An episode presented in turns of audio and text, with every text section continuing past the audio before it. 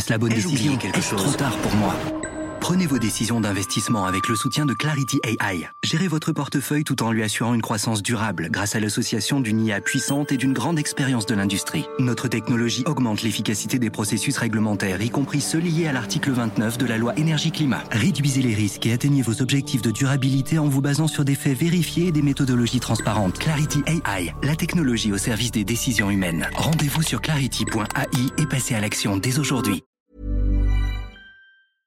Éducation, santé, environnement. Ça fait dix ans qu'UBS, le sponsor de cet épisode de la story, s'engage dans les investissements responsables. Alors quand j'entends dire qu'il y aura un avant et un après Covid-19, je sais déjà que pour UBS, l'après se fera comme avant, en faveur de la société. C'est aussi pour ça que j'ai choisi d'y placer mon argent.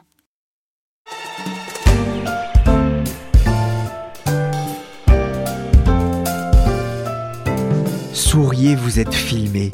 L'écriteau se veut sympathique, mais il a quelque chose d'inquiétant. Et pas seulement parce qu'il incite le chaland à ne pas faire de bêtises. Je ne sais pas comment on dit cela en chinois, mais j'imagine que face à la multiplication des caméras de surveillance en Chine, les habitants ont perdu le sourire. Imaginez ce que serait votre vie si la reconnaissance faciale devait faire partie de votre quotidien. Orwellien, non? Vous me reconnaissez? Non? Ah, pourtant, vous êtes nombreux à m'avoir sur le dos toute la journée. Je suis Pierrick Fay, souriez, vous écoutez La Story, le podcast d'actualité des échos. Bienvenue dans un monde sous surveillance. Be careful of what you do. Big brother is watching you. C'est une enquête qui date de juin 2018. Elle est signée Frédéric Schaeffer dans Les Échos et elle m'avait fait froid dans le dos à l'époque. Son titre 1 milliard 400 millions de Chinois sous surveillance. Down with Big Brother, down with Big Brother, down with Big Brother, down with Big Brother. Quand Big Brother is watching you devient réalité. Et en France, la reconnaissance faciale, ce n'est plus seulement de la science-fiction. Peut-être avez-vous entendu parler d'Alicem. C'est une application du ministère de l'Intérieur qui permettra aux citoyens un accès simple au site de l'administration grâce à un procédé de reconnaissance faciale. Dingue Après tout, vous utilisez peut-être déjà la reconnaissance faciale pour allumer votre téléphone portable.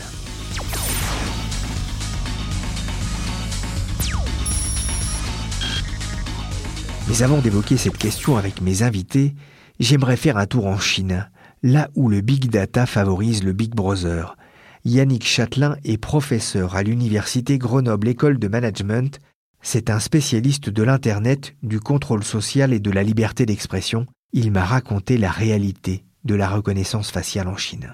En Chine, c'est une réalité avec beaucoup d'expérimentations. Alors à la fois des expérimentations sur la voie publique et les gens qui se prétendent ou qui ont prétention à être les rois de la reconnaissance faciale, c'est la société euh, SenseTime.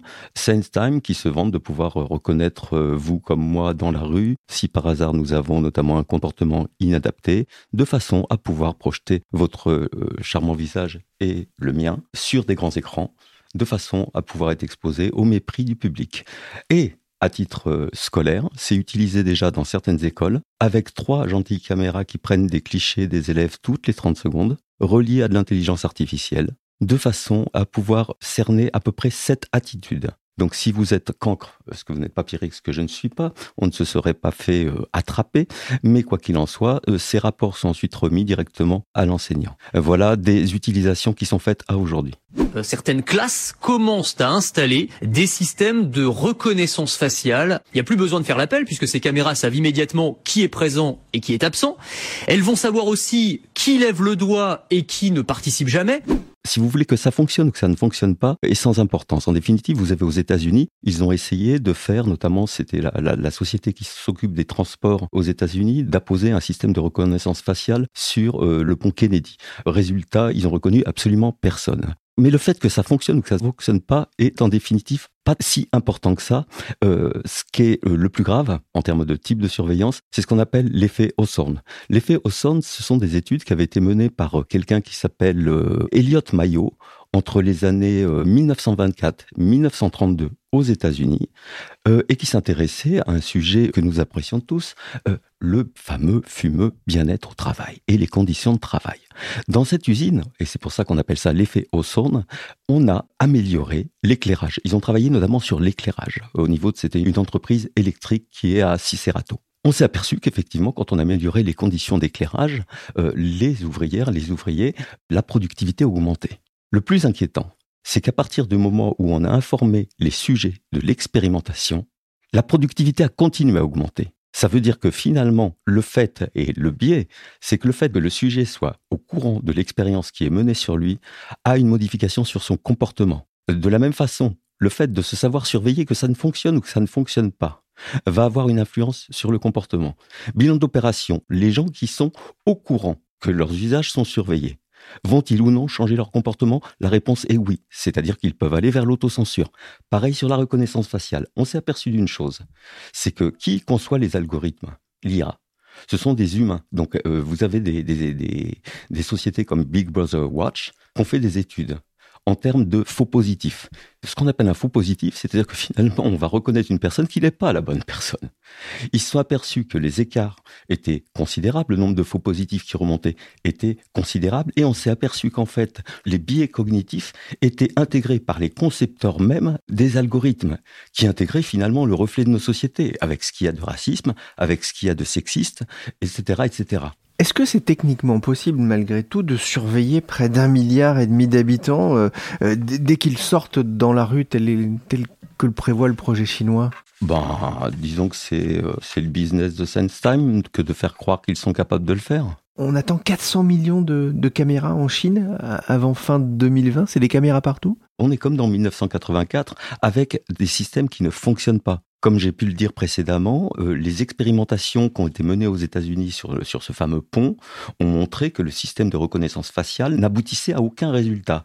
Voire le pire, c'est sur d'autres expérimentations, c'est-à-dire on détecte du faux positif, c'est-à-dire qu'on va croire reconnaître une personne et l'identifier, et en fait, ben c'est pas la personne du tout. Et le taux d'erreur est tout à fait conséquent. Donc, quand je parle par exemple de dystopie dysfonctionnelle, c'est qu'on est dans 1984, on parle de la Chine. Euh, oui, le chiffre que vous avancez exact. George Orwell n'aurait jamais imaginé, dans la ville où il est décédé, que vous auriez aujourd'hui, on estime, entre 100 000 et 500 000 caméras. Il faut savoir, là encore, que tous les experts qui ont fait des recherches sur l'efficacité des euh, caméras, notamment de vidéosurveillance sans reconnaissance faciale, sont d'une inefficacité probante. Ça, ça n'est pas entendu parce que ça rassure. Ça rassure, euh, ça rassure la population. Alors attention, je parle naturellement de vidéosurveillance sur la voie publique. La vidéosurveillance euh, à titre privé, etc., permettant d'empêcher des vols aussi bien dans une entreprise. Ça, l'efficacité, indéniablement, elle est prouvée. Alors certains pourraient mettre en avant justement l'intérêt d'un tel système pour assurer la, sécurité des citoyens. Selon les autorités chinoises, la reconnaissance faciale a permis l'arrestation de 2000 fugitifs en, deux ans. Le sentiment de sécurité, c'est le meilleur cadeau qu'un pays puisse offrir à son peuple, hein, c'est ce que disent les autorités chinoises. On en revient finalement au vieux débat entre sécurité et liberté? Alors là, bien évidemment, nous parlons de la Chine, qui ne peut pas être considérée comme un euh, régime de type démocratique. Mais euh, si on parle, par exemple, de notre démocratie, si on parle de notre pays, le droit à l'opacité du citoyen et la transparence absolue des pouvoirs publics, voilà les fondamentaux de la démocratie. Et c'est ce sur lequel il faut s'attacher à sous couvert, parce que sous couvert de la peur, euh, je vais prendre un exemple simple de, paradoxe pour moi, en m'éloignant peut-être un petit peu de, notre sujet. Quand on parle d'état d'urgence, l'état d'urgence, quand il a été défini par Anna Arendt, il est très simple. L'état d'urgence, c'est que euh, on est dans une dictature temporaire, dans une situation démocratique, dans un temps déterminé. Ça veut dire il n'y a pas de 14 juillet, ça veut dire il n'y a pas de Coupe du Monde, ça veut dire non, non, non, non. La situation est suffisamment dramatique ben, pour qu'il n'y ait pas tout ça, quoi.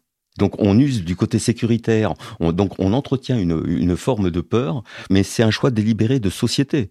C'est-à-dire qu'au bout d'un moment, euh, soit les gens ont suffisamment peur pour accepter finalement une atteinte et une régression des libertés publiques, c'est-à-dire le droit, par exemple, de pouvoir se promener librement sur la voie publique sans être reconnu ou identifié, c'est euh, une liberté fondamentale.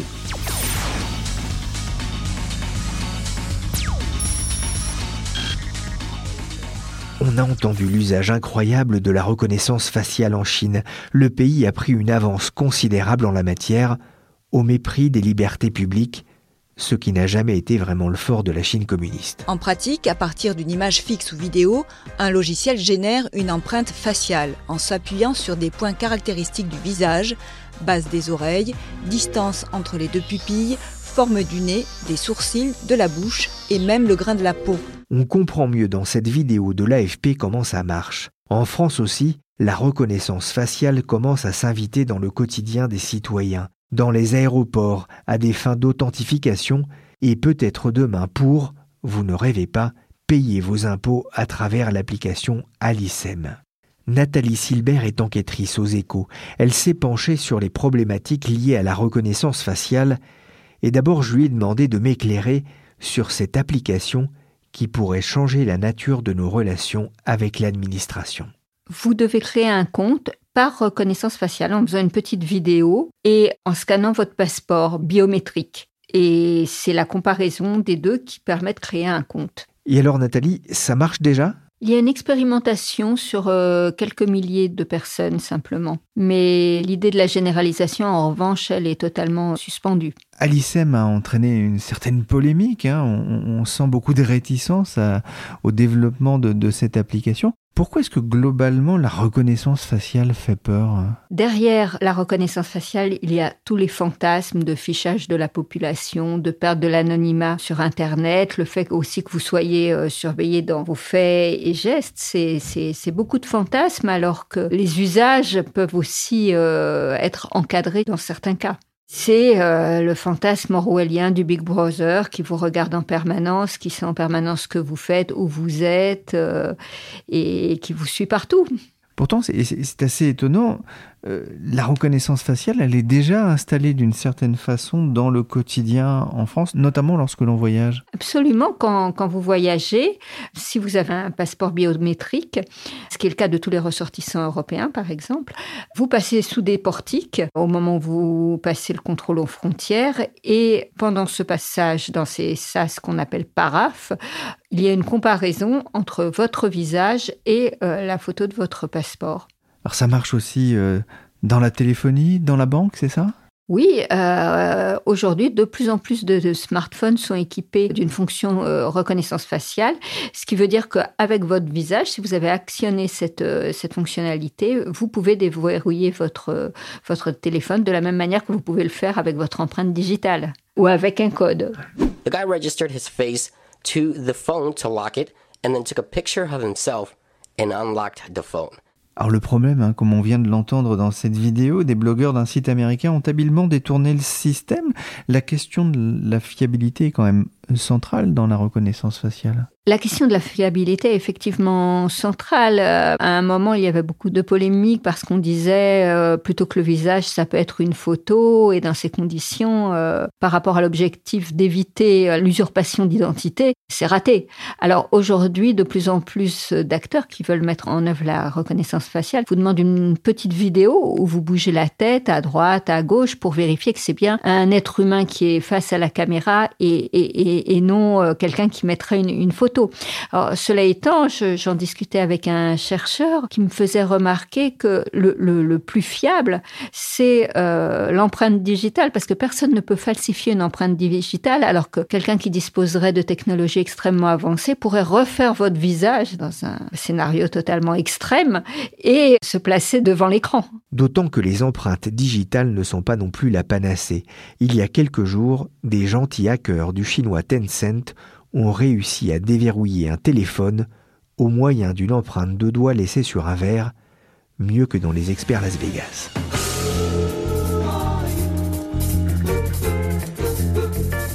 Quel est l'intérêt justement pour les aéroports, puisqu'on parle d'aéroports, ou des gares de s'équiper avec ces technologies de reconnaissance euh, faciale? Aujourd'hui, l'objectif clairement est d'accélérer euh, le passage euh, des voyageurs au moment du contrôle des papiers, au moment du passage des frontières.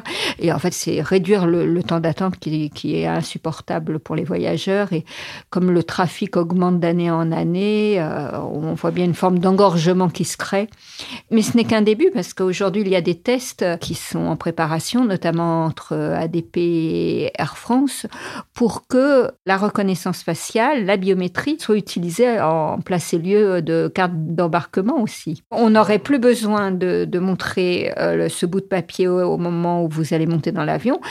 Vous vous seriez enregistré au moment où vous entrez dans, l'aéroport.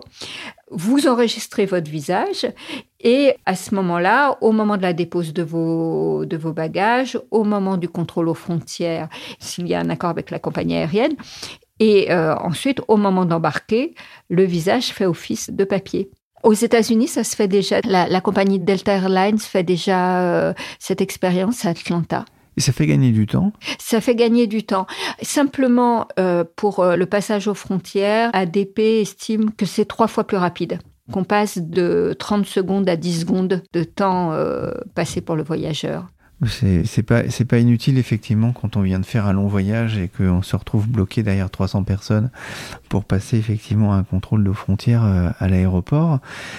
Nathalie aussi pour bien comprendre les tenants et aboutissants, on va quand même rappeler qu'en la matière, en France, en tout cas, il y a des garde-fous. Hein. Il y a des garde-fous, notamment par rapport à un des sujets que nous n'avons pas encore évoqué, c'est celui de l'identification des personnes sur la voie publique de manière automatique par une caméra. Ça, c'est formellement interdit. Aujourd'hui, la reconnaissance faciale en France, comme dans tous les pays européens, est réglementé par ce qu'on appelle le RGPD, c'est-à-dire le Règlement général pour la protection des données. Et euh, celui-ci pose, pour résumer euh, rapidement, trois conditions. Le consentement préalable de la personne, un consentement qui est éclairé et libre.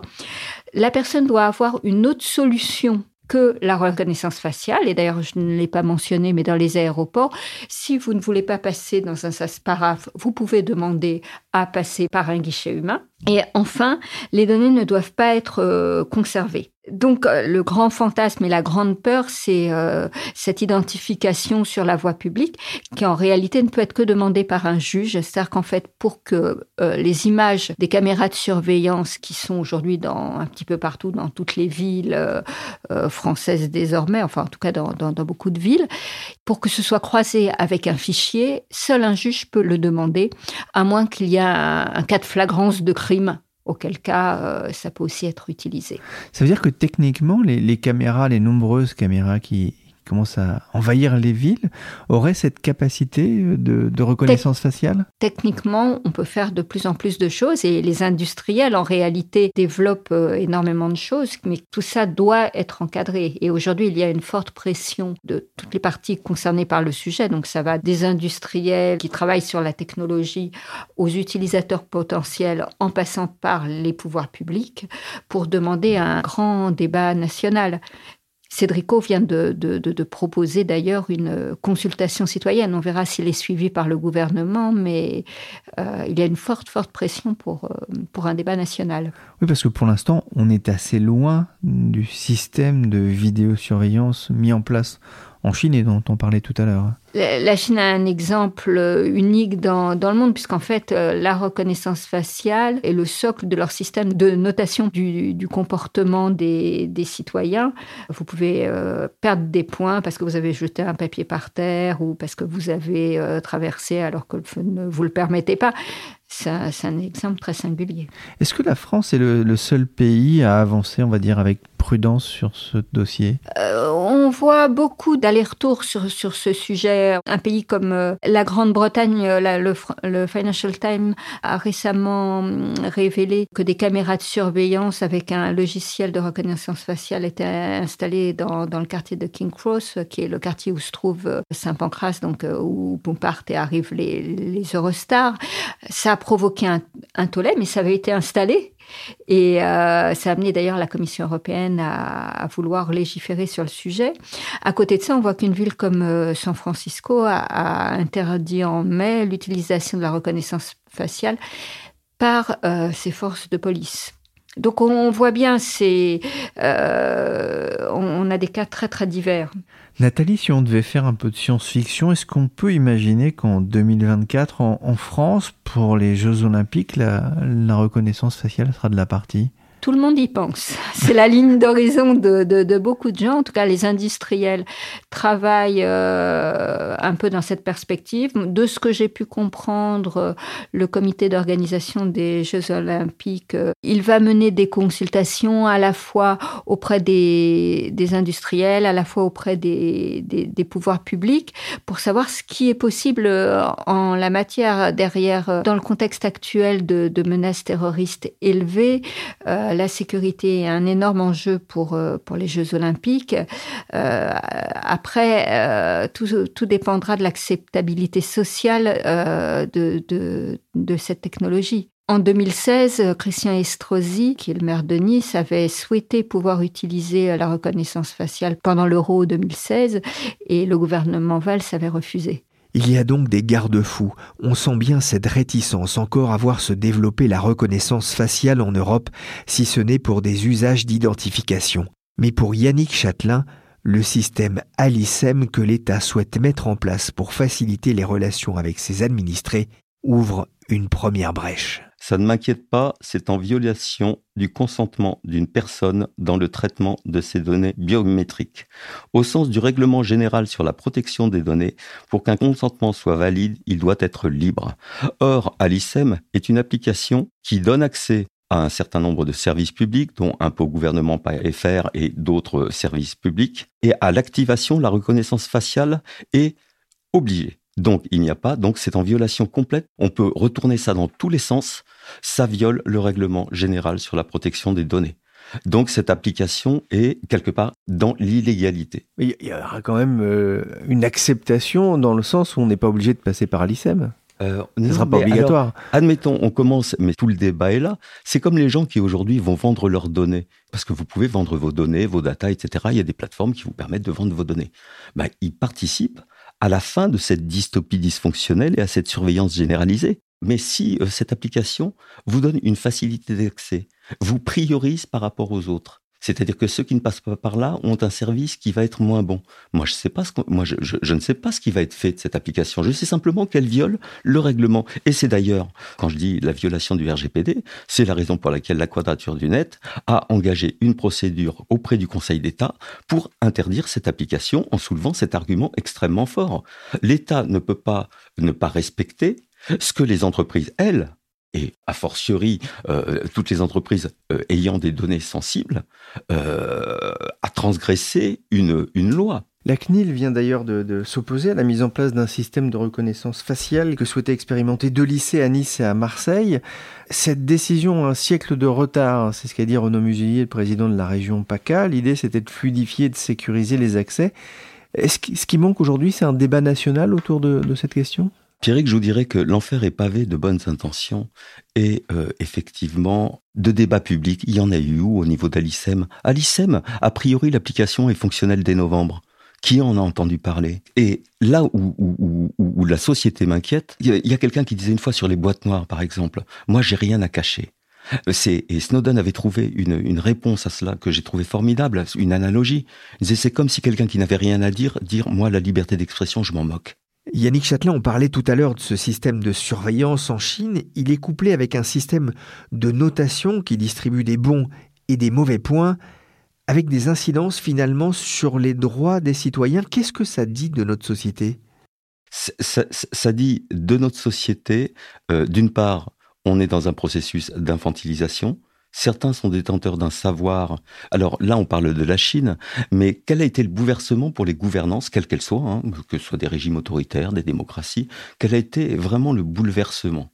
Et le choix de société devant lequel on est Et c'est pour ça que la population devrait être informée pour pouvoir réagir et garantir ses libertés publiques.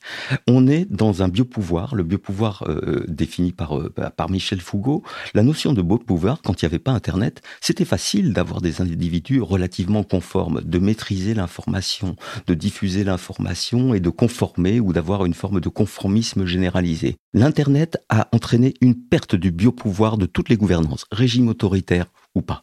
C'est-à-dire que derrière, les personnes ont pu ben, d'un seul coup penser par elles-mêmes, découvrir aussi ce qu'était la liberté d'expression.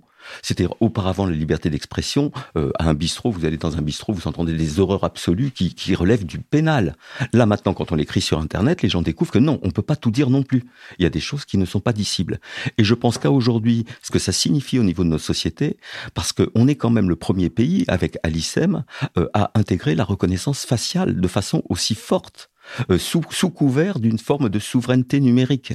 C'est quelque chose qui est fondamentalement inquiétant. Si nous, notre mode d'inspiration, c'est le mode de gouvernance de la gouvernance chinoise, euh, permettez, Pierrick, que je sois un peu inquiet. Merci Yannick Châtelain, professeur à Grenoble EM et auteur de Chronique du Technomonde, les évolutions d'Internet pour le meilleur et pour le pire. Merci aussi à Nathalie Silbert, enquêtrice aux échos. La story, le podcast d'actualité des échos, s'est terminé pour aujourd'hui.